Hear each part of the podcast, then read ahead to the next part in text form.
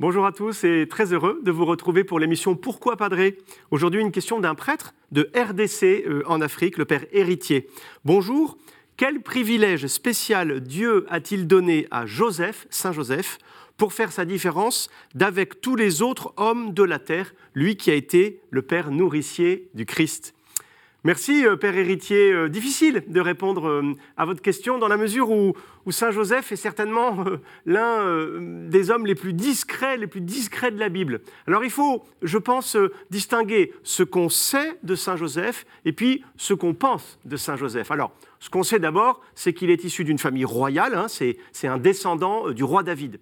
On sait aussi qu'il est le fiancé de, Marie et qu'il a aussi euh, différents songes, différents rêves qui lui révèlent des choses. Par exemple, euh, que sa fiancée Marie est enceinte par l'opération du Saint-Esprit ou alors que Hérode veut tuer l'enfant Jésus. Et puis enfin, on sait qu'il est artisan, qu'il travaille le bois, puisque dans l'évangile de Saint Matthieu, on le présente comme un charpentier.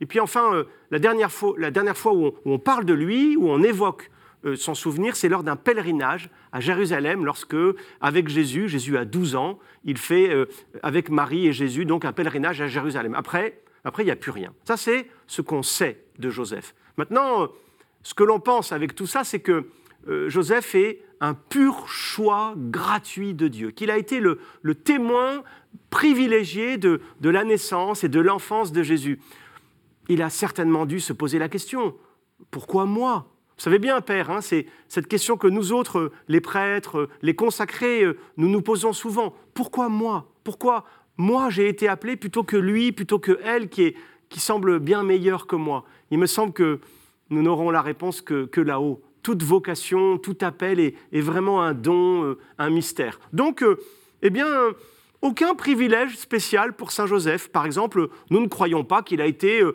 euh, préservé du péché originel comme Marie. Juste un appel spécial, une vocation unique, exceptionnelle à être le Père adoptif, le Père nourricier euh, du Christ.